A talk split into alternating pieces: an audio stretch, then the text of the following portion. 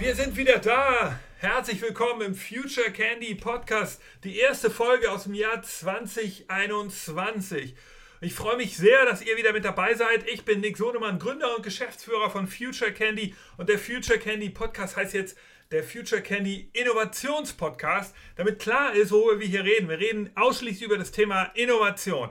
Wir sind der Podcast, wenn ihr euch mit der Zukunft beschäftigen wollt wir, wir gucken ganz selten auch mal in die Vergangenheit. Vor, vor Weihnachten haben wir uns mal mit gescheiterten Innovationen beschäftigt. Und äh, wenn ihr die noch nicht gehört habt, empfehle ich sie. Sehr interessant. Unser Gesprächsgast dort kennt sich sehr gut aus mit dem Thema gescheiterte Innovation, was man daraus lernen kann. Aber das wollen wir jetzt nicht machen. Wir wollen jetzt wieder über erfolgreiche oder möglicherweise erfolgreiche Innovationen reden. In diesem Podcast machen wir einen kleinen Ausblick für das Jahr. Die Folge heißt, manchmal passieren Dekaden in Wochen. Das ist übrigens ein Zitat von Lenin, dem äh, Führer der Bolschewiken. Damals 1917 hat er die russische Revolution vorangebracht und durchgesetzt. Und natürlich hat er diesen Spruch gesagt, zumindest angeblich hat er ihn gesagt, weil in Russland eine Dekade gefühlt eben nichts passiert ist politisch und dann innerhalb von wenigen Wochen hat sich das ganze Land verändert und aufgrund der Revolution. Und äh, man kann schon sagen, dieses Zitat passt hervorragend auf die Entwicklung in der Tech-Welt, weil durch die Corona-Pandemie natürlich ganz, ganz viele Sachen passiert sind. Technologien haben uns das wirtschaftliche Überleben gesichert und deshalb wurden auf einmal auch ganz viele Freak-Technologien Standard. Ja, vieles, über das wir davor noch als Trends geredet haben, äh, ist jetzt Standard geworden und das gucken wir uns gleich nochmal genauer an. In der Technologie sind in den letzten Wochen äh, so viele Sachen passiert, dass man sagen kann, dafür hätten wir normalerweise eine Dekade gebraucht. Wir haben in diesem Podcast hier so fünf Stories für euch mitgebracht und äh, die gucken wir uns gleich genau an. Was sind die großen Trends? Was sind Trends, über die man 2021 Bescheid wissen muss? Und was sind Trends, die ihr mit euren Coworkers, mit euren Kollegen, vielleicht Freunden diskutieren wollt in euren Zoom-Sessions und Team-Sessions? Wir haben einige Prognosen angestellt und wir werden die auch überprüfen. Wir gucken uns am Ende des Jahres an, hatten wir recht, hatten wir Unrecht oder war es total irrelevant, was wir gesagt haben? Äh, wir werden darüber ganz ehrlich urteilen in ein paar Monaten, also so ungefähr Anfang nächsten Jahres. Da werden wir uns unsere Prognosen mal genau anschauen. Prognosen sind ja dazu da, um sie diskutiert zu werden und deshalb lehnen wir uns hier so ein wenig aus dem Fenster. Was haben wir gemacht, um diese Prognosen zu erstellen bei Future Candy? Wir haben uns die CES angeschaut. Die CES die große Tech-Messe in Las Vegas, immer Anfang des Jahres. Ganz, ganz wichtiges Event für alle großen Innovationsagenturen weil da kriegt man so ein kleines bisschen einen Einblick, was da gerade draußen passiert. Äh, weil die Logik dabei ist, die Erfinder der Welt, die erfinden irgendwas in, und stellen es dann aus bei der CES. Sie sehen eben, die Erfinder sehen, was so Trends sind, was in ihren Communities wichtig ist und erfinden dann Produkte. Und das gibt uns wiederum einen Indikator dazu, was so, was wir glauben, was wichtig wird für die Welt. Und deshalb kann man bei der CES ganz gut erkennen, welche Technologien in Zukunft wichtig werden. Und grundsätzlich glauben wir ja bei Future Candy, Technologien sind dazu da, die Welt zu verbessern. Technologien sind der Indikator dazu, was in Zukunft passiert. Technologien sind die Beweisstücke der Zukunft. Deshalb ist die CES ein wichtiges Event. Die CES aber, ja, hat natürlich im Jahre 2021 nicht live stattgefunden. Normalerweise fliegen wir immer nach Las Vegas, schauen uns dann dort innerhalb von drei, vier Tagen die wichtigsten Technologien an, nehmen sie auch in die Hand, können sie begutachten, können mit den Gründern reden und, und, und, und äh, ein Gefühl entwickeln. Da sind ja wirklich alle möglichen Firmen, nicht nur amerikanische Firmen, von Weißrussland über Taiwan, natürlich auch die, äh, die ganzen europäischen Firmen, die Franzosen sind dort und auch die Chinesen, alle möglichen Firmen stellen dort aus. 2021 war es komplett digital. Wie hat die Messe stattgefunden? Das ist vielleicht sozusagen die, die sechste Story heute, bevor wir dann in die Stories gehen. Die CES 2021 war komplett digital. Was bedeutet das? Wie macht man eigentlich eine Messe heute digital? Es gibt eine ganze Menge Technologien, die wir uns angeschaut haben aufgrund der Corona-Pandemie. Die versuchen natürlich, äh, Messen zu digitalisieren. Einige Technologien, die wir uns angeschaut haben, die, die haben jetzt erstmal nichts mit der CES zu tun, sind so ich sag mal so virtuelle Räume. Da versuchen ähm, Softwareplattformen eine Messe digital abzubilden. Also statt in der Messehalle geht man eben mit seinem Avatar ähm, in, eine, in eine virtuelle Messehalle und dort sieht man dann eben ganz viele Logos oder teilweise sieht man sogar so Stände, also wirklich so digitale Stände. Und dann kann man da hingehen und dann kann man sich wirklich wie in einer richtigen Messehalle dort mit Personen unterhalten. Das ist dann natürlich, man ist dann im Videochat oder im Live-Chat mit einer Person, kann dann da mehr über das Unternehmen erfahren. Solche Technologie, solche Software gibt es relativ viel oder es gibt so drei, vier Firmen, die das anbieten, der äh, Art und Weise, auch deutsche Firmen. Dazu werden wir auch nochmal eine extra Folge machen. Aber die CES selbst war anders organisiert. Sie war so ein bisschen organisiert wie so ein Netflix für Business. Ja, also ähm, zumindest äh, so, ungefähr. Also ihr müsst euch vorstellen, die CES war, man hatte eine Webseite, man musste sich erstmal äh, natürlich akkreditieren oder ein Ticket kaufen ähm, und dann ein Ticket hat zwischen 170 und später dann 400 Dollar gekostet, 450 Dollar. Und so, und auf der, äh, jetzt war es so, man, man loggte sich dort ein und wenn man auf Programm geklickt hat, dann konnte man sehen, was es jetzt alles gibt. Und es war dann wirklich wie im linearen Fernsehen zunächst. Also da war dann angekündigt, okay, also am Montagmorgen alles in New Yorker Uhrzeit, also in Deutschland so circa 14 Uhr ging es los. Äh, da gibt es die Präsentation von dem und dem Unternehmen. Also die großen Player waren natürlich dabei. Panasonic, Samsung, LG, amerikanische Firmen wie äh, Verizon ähm, natürlich Microsoft. Große Firmen hatten da entweder eine Keynote oder eine PR, eine Pressekonferenz. Und einige hatten auch eine Panel-Diskussion. Dann stand da so drin, die Zukunft von Healthcare, Future of Healthcare. Da wurde diskutiert mit äh, einem Manager von Philips und einem Manager von Pfizer, äh, glaube ich, und einem Journalisten, der, die, der, die, der dieses Panel geleitet hatte eine halbe Stunde lang, was, was ist die Zukunft von Healthcare.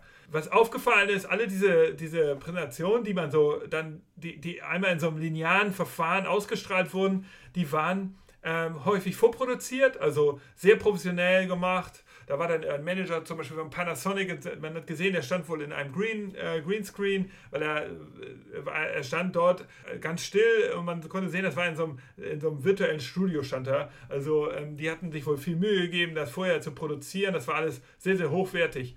Und dann, äh, wenn diese, wenn das alles einmal linear abgelaufen äh, war, also na, äh, so, ich glaube, es waren insgesamt ich schätze mal, es waren so 100 Sessions knapp. Dann konnte man sie danach, kann man sie jetzt on demand, wie so ein Netflix für Business, äh, einen Monat lang abrufen, bis 15. Februar. Also wenn ich jetzt einen Zugang habe, dann kann ich jetzt noch einen Monat lang mir alle anderen Sessions anschauen. Die Aussteller selbst hatten, es gab auch äh, äh keine Sessions, sondern es gab so, man konnte auch auf Aussteller klicken und dann konnte man sich verschiedene Aussteller anschauen. Es gab wenige Aussteller, normal sind glaube ich bei der CES, äh, wenn sie live stattfindet in Las Vegas, 3200. Äh, Aussteller. Wenn jetzt waren es weniger, ich weiß die genaue Zahl nicht. Und die hatten dann so ähm, vorbereitete Sessions auch. Sie haben ihre Produkte abgefilmt und dann konnte man sich das anschauen. Es waren eigentlich Werbefilme aneinander äh, geschnitten. Von, wenn man dann, manchmal sind es ja auch so Gemeinschaftsstände gewesen. Da konnte man zum Beispiel auf Taiwan klicken und dann waren verschiedene, Taiwan hat so eine, als Land hat verschiedene Startups mitgebracht und ähm, alle Startups, die sie dabei hatten, hatten dann so ähm, ihre, ihre Videos dabei. Problem jetzt, und das ist vielleicht sozusagen jetzt das nicht so Gute an der Sache, ist, man kann die Produkte natürlich überhaupt nicht anfassen, logisch, weil man kann sich das Video anschauen und äh, man gewinnt dann so ein Gefühl dafür, aber man kann es halt nicht anfassen, man gewinnt überhaupt kein Gefühl. Ist das jetzt wirklich eine gute Technologie oder ist das also funktioniert die auch so, wie ich sie mir vorstelle? Fühlt sich das Produkt gut an? Hat es einen guten Formfaktor? Ist das, liegt das gut in der Hand zum Beispiel? Ist das irgendwie eine sinnvolle Technologie oder ist das totaler Ramsch? Das sind eben Sachen, die kann man auf der Messe sehr gut äh, ähm, entscheiden. Und deshalb haben wir bei Future Candy ja auch eine sehr, sehr starke Kuration. Also wenn wir zum Beispiel für die TechFed einkaufen gehen, dann wir halt sehr, sind wir sehr, sehr, sehr, sehr hart bei der Auswahl. Wir gucken uns halt Sachen an, wir, wir gucken, recherchieren natürlich auch das Unternehmen. Ist das sinnvoll? Wissen wir auch, erkündigen die das nur an äh, im Januar auf der CES und können die dann wirklich, wenn die zum Beispiel sagen, ja, wir liefern dann ab Mai oder so, ist das glaubwürdig, würden wir das, können wir das aufnehmen, können wir unseren Kunden jetzt schon sagen, ja, das, wir, wir kaufen hier eine Technologie ein, weil die sinnvoll ist. Also all diese Sachen, die man irgendwie einigermaßen sinnvoll entscheiden kann bei so einem persönlichen Treffen, wenn man sich die Sachen genau anschaut, die sind eben digital nicht so gut möglich. Es gibt natürlich oder gab auch eine Menge ähm, äh, so Interaktionssessions, muss man sagen. Über Teams war das organisiert. Man konnte teilweise eben, äh, gab es so Slots, wo man dann die Aussteller, die Manager befragen konnte. Man konnte in so ein Live-Chat gehen, äh, die Manager von der Firma. Oder man konnte auch teilweise nach dem Panel ähm, das dann äh, oft vorproduziert war, äh, ähm, konnte man danach noch mit den Speakern, das, ähm, äh, man kann dann sehen, dass das, dass das vorproduziert war, weil die, die Speaker dann in der interaktiven Session häufig andere Klamotten anhatten oder andere Frisur. Insofern war das ganz klar zu erkennen und konnte man mit denen auch äh, interagieren. Das war auch okay gemacht, muss ich sagen. Also ähm, die CES selbst hat das schon sehr professionell alles hinbekommen, aber es fehlt eben ganz klar äh, dieses, dieser Aspekt, dass man Technologien anfassen kann. Und deshalb glaube ich auch an die Zukunft von Messen. Ich glaube an die Zukunft der CES. Ich glaube ähm, zwar, dass sie auch in Zukunft hybrid stattfinden wird. Also im Jahr 2022 wird es sicherlich normal sein, dass, ein, dass nicht mehr 170.000 Menschen vor Ort in Las Vegas sein werden, sondern vielleicht zwei Drittel und ein Drittel wird, so wie in diesem Jahr, dann ähm, wird dann digital zugeschaltet sein, weil sie sich nur die Keynotes angucken und nur die Sessions und die Leute, die eben die Technologie anfassen wollen, so wie viele Journalisten oder wie wir, die müssen eben vor Ort sein. Also, das ist, das ist meine These, meine erste und vielleicht sechste Story zum Thema Zukunft der Messen und wie haben wir, sind wir auf die Trends gekommen. So, jetzt rein in die Stories. Story 1. Ähm, der Titel heißt The Disappearance of Trends oder das Verschwinden von Trends. Ich äh, finde es beeindruckend, wie durch wie in weniger, innerhalb von wenigen Wochen in den äh, eigentlich äh, Technologietrends komplett verschwunden sind. Sie sind als Trends verschwunden und Standard geworden. Also auffällig ist das ganz sicher bei dem Thema 5G. 5G war ähm, schleicht sich einfach so ins Leben, ganz, weil alle neuen Handys automatisch mit 5G ausgestattet sind in vielen, vielen Städten, urbanen Zentren wird 5G ausgebaut, das Netz ist verfügbar und auch viele Applikationen sind inzwischen auf 5G angewiesen. Wir haben gesehen, dass ganz viele Roboter äh, auf der CES rausgekommen sind, die, ähm, die nur mit 5G funktionieren können, weil eben diese Latenz, das ist ja das Besondere, diese niedrige Latenz, fast eine Millisekunde, das ist genauso schnell wie das menschliche Gehirn, im Idealfall eine Millisekunde, muss man dazu sagen, wenn alles stimmt, also wenn die Sendeentfernung zum Sendemast nicht so weit ist. Dann ähm, äh, viele der Technologien, die vorgestellt äh, wurden, die haben das gar nicht mehr richtig erwähnt, sondern die haben gesagt, okay, ist sowieso 5G, weil alle davon ausgehen, dass das jetzt demnächst kommt. Genauso interessant fand ich Cloud. Ich war, bin noch, wir als Future Candy sind noch im Jahr 2019 äh, eingeladen worden auf Events, wir, damit wir den Zuhörern dort mal erklären, was Cloud Computing ist, was die Vorteile sind. Und ähm, da merkt man auch dort, Cloud Computing ist kein Trendthema mehr, nichts mehr, was auf der CES vorgestellt wird. Äh, heutzutage, äh, gerade durch Corona, haben wir gesehen, ohne Cloud geht gar nichts. Wir müssen irgendwelche Applikationen nehmen, die in der Cloud funktionieren. Wir können nicht erst immer irgendwelche Sachen irgendwo hochladen und kompliziert scheren, sondern wir müssen das alles sofort verfügbar haben in der Cloud. Und deshalb Cloud Computing und 5G komplett für mich keine Trente mehr. Standards, brauchen wir gar nicht mehr drüber reden, sind etabliert und werden auch in Zukunft zu allem dazugehören. Ähm, das, also deshalb Verschwinden von, von Trends. Noch ein Trend, der für mich verschwunden ist, ist für mich das Thema Covid-Tech und Hygiene. Wir haben gesehen, dass in den letzten Wochen durch Corona natürlich ganz, ganz schnell die Erfinder umgeschwenkt äh, sind und haben ganz, ganz schnell Roboter erfunden oder äh, Roboter, die sie schon mal erfunden haben, äh, äh, erneuert, die, damit sie, damit, oder auch andere Technologien, damit sie sozusagen gegen, bei der Pandemie helfen. Also wir haben zum Beispiel erlebt, dass Roboter, so Desinfektionsroboter herausgebracht wurden. Ganz viele, äh, ganz viele äh, äh, Hospitals oder Krankenhäuser weltweit verwenden inzwischen Roboter, die durch die Gänge fahren um, und auch Airlines, die ähm, sozusagen nach der Reinigungstruppe mal kurz mit so, mit, mit so einer speziellen, ähm, äh, mit so speziellen Reinigungstechnologie, entweder durch UV-Licht oder durch eine, durch eine Spray-Funktion, wo sie eben ähm, Desinfektionsspray aussetzen, ähm, äh, aussenden.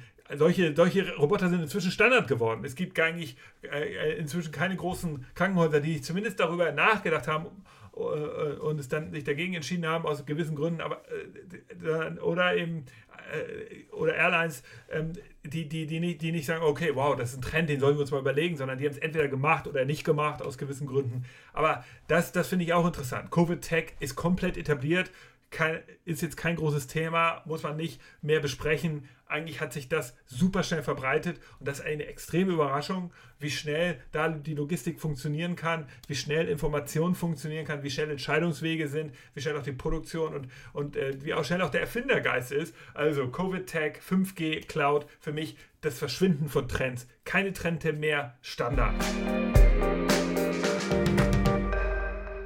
Story 2. Roboter lernen greifen. Gripping Robots.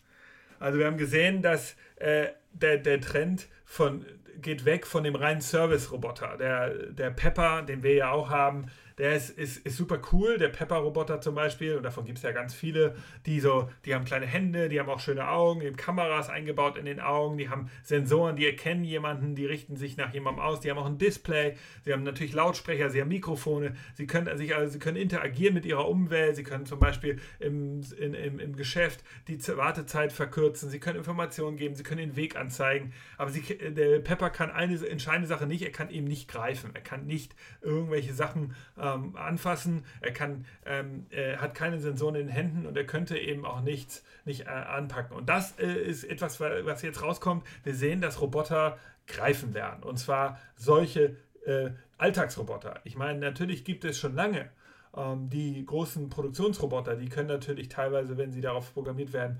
monotone Tätigkeiten am Fließband vornehmen, diese, die, diese B2B-Roboter, das ist klar. Aber ich rede hier über Alltagsroboter, die auch lernen, die auch eine AI haben, die äh, zum Beispiel im, im, im, im, im Restaurant herumfahren, Gläser einsammeln, die in die Geschirrspülmaschine stellen. Klingt unglaubwürdig, ist aber so. Äh, es gibt zwei Roboter, die, die konkret da mir einfallen, die wieder auf der CES vorgestellt wurden. Einmal der von Samsung, der Handybot der, so heißt er, Handybot. Und der Handybot soll, hat genau die Funktion, er hat eine Hand und er hat natürlich auch eine Kamera beziehungsweise ein kleines Interface. Ähm, er kann mit dieser Hand kann er halt greifen. Er kann sogar einen Wein einschenken. Also es gibt in dem, in dem Show-Video ähm, findet ihr da dazu Beispiele, wie das aussehen soll. Also er kann eine Weinflasche in zwei Weingläser einschenken. Er kann Handtuch, ein Handtuch greifen. Er kann äh, schmutziges Geschirr in Geschirrspüler einfüllen für das Zuhause der Zukunft. Aber natürlich ist auch äh, denkbar, dass dieser Roboter ähm, erstmal in Restaurants eingesetzt wird oder in, in, in, in, anderen, in, an, an anderen Orten, in, Restaurant, in, in, in, in Restaurants logischerweise, habe ich gerade gesagt, aber in, in Krankenhäusern oder an anderen Flächen, wo es halt irgendwie so zugehen muss, dass er eben äh, äh, er muss selber den Weg finden, also er ist nicht monoton, er muss selber irgendetwas einsammeln, auch das steht vielleicht 5 cm jedes Mal woanders, weil es halt verschoben wird. Solche Sachen sollen eben diese neue Computergeneration oder Robotergeneration äh, ausführen können. Auch der Pollenbot ähm, äh, äh, der heißt Richie von Pollen Robotics aus Frankreich. Der kann auch greifen und äh, diese äh, Technologie wurde auch vorgestellt. Im Besonderen eben jetzt, dass er natürlich total viele Anwendungsfälle hat. Ähm, der kann zum Beispiel Masken aushand, äh, aus, ausgeben oder Corona-Tests oder auch kann im Impfstoff, in der Impfstoffvergabe helfen. Das haben die vorgestellt, wie sozusagen ähm, hier dieser neue Roboter gerade in, in solchen hygienischen Environments äh, total sinnvoll einsetzbar ist. Also Roboter lernen greifen, Story Nummer 2. Story Nummer 3. Fragmented Mobility oder fragmentierte Mobilität. Das, das ist etwas, das wir tatsächlich auch schon länger sehen, aber das, das mich jetzt überrascht hat, mit welcher Intensität es nochmal zurückgekommen ist. Also wir, äh, viele von uns sind ja in einer Welt aufgewachsen, in der es eigentlich nur wenig Mobilitätshardware gab. Also es gibt ähm, die Bahn ja, mit den Schienen, also entweder als öffentlicher Nahverkehr oder die, die Fernbahn. Dann gibt es die Flugzeuge mit den Flughäfen. Dann gibt es natürlich die PKWs und die LKWs auf den Straßen. Ähm, und dann Busse, ja, und dann gibt es noch das Fahrrad. Also es gibt so, ich sag mal, so fünf Basistechnologien.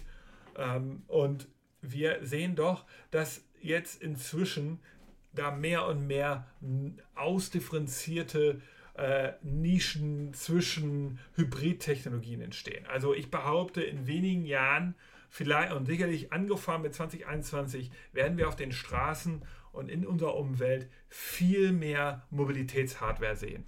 Wir werden sehen, natürlich die Cargo Bikes. Ja, das sind äh, so, so, eine Mischung, so eine Mischung aus LKW und Fahrrad. Ja, mit, mit, mit, äh, die wiegen, wiegen teilweise leer, 200, 300 Kilo, haben einen großen Motor eingebaut, haben so ein richtiges kleines Cockpit, also einen Elektromotor, haben natürlich einen Akku, können Sachen ausfahren, dürfen auch teilweise auf dem Fahrrad fahren. Wir werden sehen, dass es People Carrier geben wird. People Carrier, die Menschen transportieren, wie kleine Busse, die gibt es natürlich auch schon, gab es schon vor ein paar Jahren, aber jetzt ist zum Beispiel GM, das ist halt, was mich so sehr überrascht, äh, General Motors da eingestiegen und investiert da heftig in diese Technologie. Das heißt also, die großen Autokonzerne, die sehr, sehr großen Autokonzerne, die große Stückzahlen machen, äh, gehen jetzt da rein und es ist nicht mehr nur eine Startup-Technologie.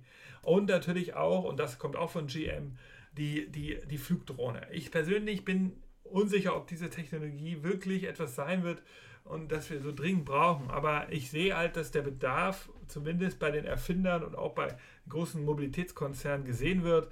Also eine Flugdrohne Cadillac soll jetzt demnächst eine Flugdrohne rausbringen. Eine Drohne, die ähm, uns sozusagen von unserem Büro zum Flughafen oder so in wenigen Minuten fahren, fliegen soll.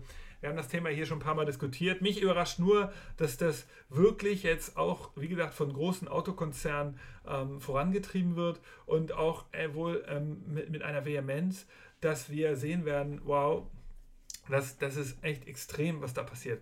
Man kann eine Sache hervorheben, die, ähm, die sicher, wenn, wenn wir, ich bin mir nicht sicher bei der Flugdrohne, ob das auch ein echtes Bedürfnis der Bevölkerung ist. Was ich allerdings sehe, ähm, und warum ich inzwischen äh, sehen kann, dass es vielleicht doch so sein kann, ich war sehr am Zweifel, ist, dass es äh, eine, die Lieferdrohnen, genau das fragmentierte Mobilität, wir sehen, dass es Lieferdrohnen geben wird. Also zumindest diese in ländliche Regionen. Äh, UPS hat 2019 im Herbst von der, ähm, von der äh, Federal Aviation Authority in Amerika die Erlaubnis bekommen, äh, mit, zusammen mit einem Startup oder einer Firma, die heißt Skyward, äh, das, äh, ein Testprogramm zu machen. Also UPS sollte in Amerika in ländlichen Re Regionen ähm, äh, Liefer Lieferservice anbieten mit, mit Drohnen, mit Lieferdrohnen. Und sie haben im Herbst 2019 angefangen und tatsächlich haben sie im ähm, haben sie jetzt im gesamten Jahr 2020 durch die Pandemieentwicklung sofort einen Service daraus entwickelt, ähm, weil das natürlich auch viel hygienischer ist, als wenn eine Person zur Tür kommt. Ähm, und deshalb gibt es inzwischen schon, sage und schreibe, knapp 4000 Drohnen, Lieferdrohnen, UPS-Lieferdrohnen im Einsatz in den USA. 4000. Das ist unglaublich. Ähm, mich hat das überrascht. Ich hätte gedacht, das ist ein paar, dass es so ein paar äh, Testflugobjekte äh, gibt, aber dass es 4000 sind und die auch schon im regelmäßigen Einsatz sind, überrascht mich sehr. UPS schreibt auf der Webseite, dass sie zwei extreme Nutzungscases haben. Der eine ist ähm, medizinische Produkte fliegen, also äh, vielleicht demnächst auch den Impfstoff, auf jeden Fall aber Blutkonserven und ähm, äh, Transplant, Transplant, äh, Organe in der Organtransplantation. Das heißt also, ähm, ich, ich habe äh, eine Lunge oder irgendwie ein, ein, Organ und das muss ganz schnell in ein anderes Krankenhaus innerhalb der Stadt. Das, da gibt es eben keinen schnelleren Weg als mit einer Drohne. Ähm, und auch keinen billigeren, weil ein Hubschrauber kostet zu viel. Und ähm, das zweite sind natürlich die, die, und das zweite, was Sie sich vorstellen, ist eben in diesen ländlichen Gebieten, ähm, da ist es eben deutlich schneller wenn man der LKW von oder dieser, dieser Transporter von UPS in, in, in so, ein, so ein Dorf fährt in Amerika, da das Dach öffnet und dann die Drohne eben die, die Pakete dort ausliefert. Als erstens ist das besser für die Umwelt, weil eben der, der LKW entweder Benzin oder, äh, oder halt Strom verbraucht, aber viel mehr. Es geht schneller und es ist auch hygienischer. Und ähm, sie können aus dem Dach halt auch ein oder zwei oder drei Drohnen rauslassen äh, und dadurch eben viel, viel effizienter, gerade in solchen ländlichen Gebieten, die Auslieferung machen. Da, da natürlich im urbanen Gebiet, äh, urbanen Raum ist es noch sehr schwierig mit der Drohne, weil da eben auch nicht klar ist, wo kann der jetzt landen und, ähm, und da gibt es auch zu viel Stör, äh, Störverkehr. Ähm, Insofern ist es eher was fürs Ländliche. Story Nummer 4. New Work means more tech. Wir haben ja erlebt, dass in den letzten Jahren eigentlich es einen großen Reduktionstrend gab im Bereich New Work. Und wir haben hier ja auch schon ganz viel über New Work geredet, aber New Work eher aus so einer, ich sag mal, Soft-Skill-Sicht. Also welche neuen Skills müssen eigentlich Führungskräfte haben? Und wir beobachten doch jetzt durch die CES, dass es auch einen extrem starken Soft, äh, nicht mehr Soft-Skill, sondern Hardware Trend gibt. Also wir haben in den letzten Jahren ja diese Reduktion in der Hardware gehabt. Äh, wir haben am Arbeitsplatz eigentlich nur noch äh, einen Laptop gebraucht und oder äh, und ein Tablet oder ein Smartphone. Also durch, durch die vielen, durch, dadurch, dass alle Apps im normalen App Store, App Store verfügbar waren, konnten wir selbst auf einen Scanner verzichten. Wir brauchten keinen Drucker mehr. Ähm, wir konnten eigentlich alles übers Lab, über den Laptop, über ein Smartphone machen. In, in der, ich sag mal, im, im Wissensmanagement und ähm, in, der, in der Wissensarbeit. Ähm, und das ändert sich. Wir sehen, dass äh, durch äh, dass, dass sich jetzt am, am, am, Arbeitsplatz der Zukunft wir wieder mehr investieren müssen. Wir brauchen erstmal andere Monitore. Wenn wir natürlich im Homeoffice sind, brauchen wir, äh, äh, sind wir häufig in Räumen, die nicht so gut durchleuchtet durch, äh, sind wie so typische Büroarbeitsplätze. Das heißt, es gibt spezielle Monitore, die, die sich auf das Augenlicht einstellen. Dann natürlich wichtig ähm, sind sowas wie Kameras und ordentliche Mikrofone, aber das, das ist fast schon Standard durch die Corona-Zeit geworden. Was ich viel interessanter finde, sind jetzt, dass eben die nächste Generation an Arbeitsplatztechnologie vorgestellt wurde auf der CES. Und zwar ähm, sind es diese Augmented Reality Brillen. Also mich hat überrascht, dass Lenovo eine solche Brille vorgestellt hat. Lenovo ist der größte Computerhersteller der Welt und wenn die eine solche Brille vorstellen, die mit allen Lenovo-Geräten funktionieren soll, bei der ich eben Hologramme sehe. Also ich sehe nicht nur irgendwie ein, äh, mein einen Screen, sondern ich sehe äh, ich kann 3D-Objekte vor mir auf dem Schreibtisch sehen. Ich kann kollaborieren äh, in Windows mit anderen Kollegen an 3D-Objekten, obwohl die nur bei mir auf, auf dem Schreibtisch stehen. Ich kann allerdings auch ein Dashboard mit verschiedenen Screens mir anzeigen lassen in dieser, äh, äh in dieser Brille. Ähm, das zeigt doch, dass, dass wir auf jeden Fall solche neuen Devices auf jeden Fall brauchen. Also Vergesst die alten Stories über Google Glass, vergesst die Nischentechnologie von, von Magic Leap, sondern denkt daran, dass jetzt Lenovo als Riesenplayer in diesen Markt kommt. Apple hat übrigens auch angekündigt, dass sie eine Smart Glass rausbringen wollen, aber die wird sicherlich eher äh, etwas sein für Konsumenten und nicht für den Business, äh, den Arbeitseinsatz.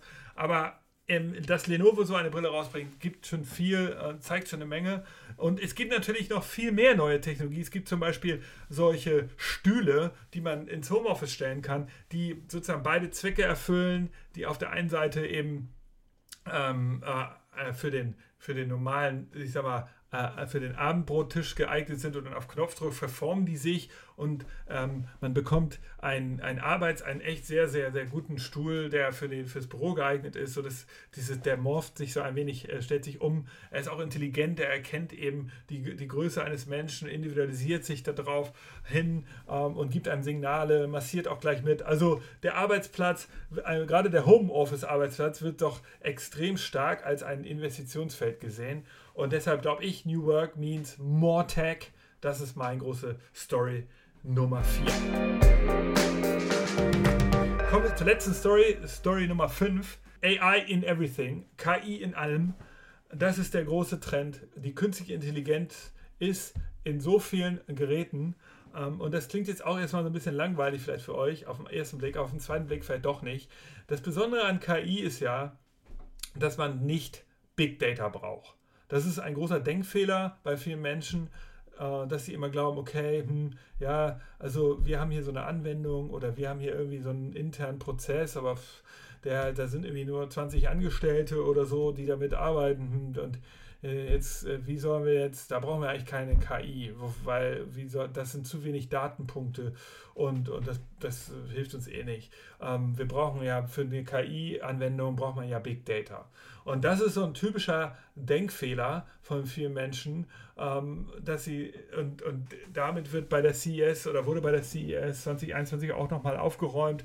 Ähm, KI ist eben auch schon sehr stark bei Small Data. Und ganz viele Technologien da draußen nutzen Small Data, und KI und bringen trotzdem einen unglaublichen Mehrwert. Also ähm, mal, äh, mal, zwei Beispiele. Es gibt einen so einen äh, witzigen kleinen äh, Case, der heißt der Moorbot Scout. Ein kleiner Roboter für die, die Sicherheit zu Hause. Also stellt euch vor, statt äh, Security Cams einzustellen, also ganz viele Kameras bei euch zu Hause, die das überwachen, vielleicht sogar einen smarten Türschloss oder eine Alarmanlage, kauft ihr euch nur einen so einen kleinen Moorbot Scout. Der sieht aus wie so ein ganz kleines, ferngesteuertes Auto, ist wirklich nur so ein paar Zentimeter groß und der fährt, ähm, der hat auch eine KI eingebaut, eine Kamera und die lernt. Und er fährt bei euch zu Hause rum die ganze Zeit, er stört nicht, sehr leise und analysiert alles, was da so ist. Pflanzen, die da rumstehen, natürlich auch die ganzen Bewohner, Haustiere, ähm, Sachen, die umgestellt werden, die mal steht da irgendwas, mal da etwas. All das lernt er und macht ähm, darüber Analysen und erkennt dadurch auch Menschen und kann dadurch zu Hause sozusagen für Sicherheit sorgen, weil er natürlich sofort erkennt, wenn irgendwas nicht, nicht, nicht ordentlich ist. Er kann sofort alles Mögliche ähm, erkennen, reagiert drauf und kann vor allen Dingen auch natürlich verbunden werden mit Smart Home Devices. Und das finde ich interessant, dass so, ein, äh, so eine Technologie, so ein kleiner lernender Roboter, der überhaupt nicht stört zu Hause, gleich sozusagen als, als äh, so ein kleiner Helferling eingesetzt werden kann. Insofern, also AI hier. Ähm, äh, äh, und natürlich hat er auch Anwendungen, die, ähm, die jetzt sozusagen dazu dienen können, ähm, dass ich äh, mein Smart Home zu, zu besser zu machen. Also es geht ja nicht nur um das Thema Sicherheit, sondern es geht auch darum, dass ich zum Beispiel, ich könnte, wenn ich ein Haustier habe, das kurz überwachen, ich kann natürlich auch, wenn ich so typische Alltagsprobleme habe, äh, oh scheiße, habe ich den Herd ausgemacht, habe ich das Bügeleisen ausgemacht, kann ich den auch einsetzen, habe ich das Licht ausgestellt, wenn nicht, kann er es noch kurz ausstellen. Also genau diese Besonderheiten kann er halt auch machen und er ist eben preislich attraktiv. Äh, der soll wohl nur, äh, soweit ich das sehe, 199 äh, Dollar kosten. Aber ähm, insofern, der Moorbot, äh, demnächst kommt er raus. Das ist AI im Alltag. Noch ein Beispiel, wie AI im Alltag eingesetzt wird, kommt aus Deutschland. Ähm, AI mit Small Data ähm, wird eingesetzt für, äh, durch ein, äh, äh eine Softwareanwendung die, und Hardwareanwendung, die ein Sensor, den Bosch herausbringen möchte. Äh, der, ähm, der ist eine Bosch-Tochterfirma, die heißt SensorTech. Und die Idee dabei ist eben, dass man ähm, äh, dass viele Menschen sagen, ich nutze irgendwelche Wearables, ich möchte fit sein, aber ich möchte nicht alles immer in die Cloud hochladen, gerade zur amerikanischen Plattform vielleicht, sondern ich möchte ähm, selber, ähm, dass, dir, dass, dass ich möchte es alles nur auf meinem Gerät behalten oder ich möchte es äh, in, in äh, ich möchte gerne, dass die, dass die Software, äh, vielleicht möchte ich es auch in, in die, die Daten eines speziellen Variables in eine andere Software hochladen, die ich selber verwende. Ja, und ich möchte auch, dass die AI mich persönlich kennenlernt und nicht so eine Durchschnitts-AI wird von einem großen Anbieter. Ähm, also so die Bedürfnisse, dass man entweder Datensicherheit hat oder dass man sagt, ich möchte, dass das, die AI sich ganz speziell auf mich anpasst. Da hat äh, Bosch eine Lösung und das Ganze heißt, ähm, ähm, also ist eine, ist eine Anwendung von SensorTech. Und die Idee ist eben, dass ich, ähm, dass ich mein, ähm, mein Variable mit diesem Sensor ausstatte und dann eben die Daten, die, die AI, nur mein Sportprofil erstellt. Ganz individualisiert. Weil eben sie nur meine Daten zur Verfügung hat, lernt sie schon sehr viel. Ja, und das ist das Besondere, dass eben hier äh, äh AI nur mit, mein, mit meiner Small Data Profil arbeiten kann. Und das ist genau etwas, was, ähm, was, was, was helfen soll, unsere Performance und äh, individuelles Leben besser zu machen. Also AI in everything, KI in allem. Das ist meine Story Nummer 5. Das äh, sind so ein paar kleine Prognosen gewesen ähm, und ein paar Themen. Wir fassen nochmal zusammen. Wir haben einen kleinen Rückblick gemacht, sozusagen Story Nummer 6 war und die einleitende Geschichte war CES. Ja, was ist eigentlich die Messe der Zukunft? Story 1 war das Verschwinden von Trends. Cloud ist eben kein Trend mehr, ist Standard. Roboter lernen greifen, waren Story Nummer 2. Story Nummer 3 ist fragmentierte Mobilität. Wir sehen ganz viel neue Hardware da draußen. Auch dieses Jahr wird das schon anfangen.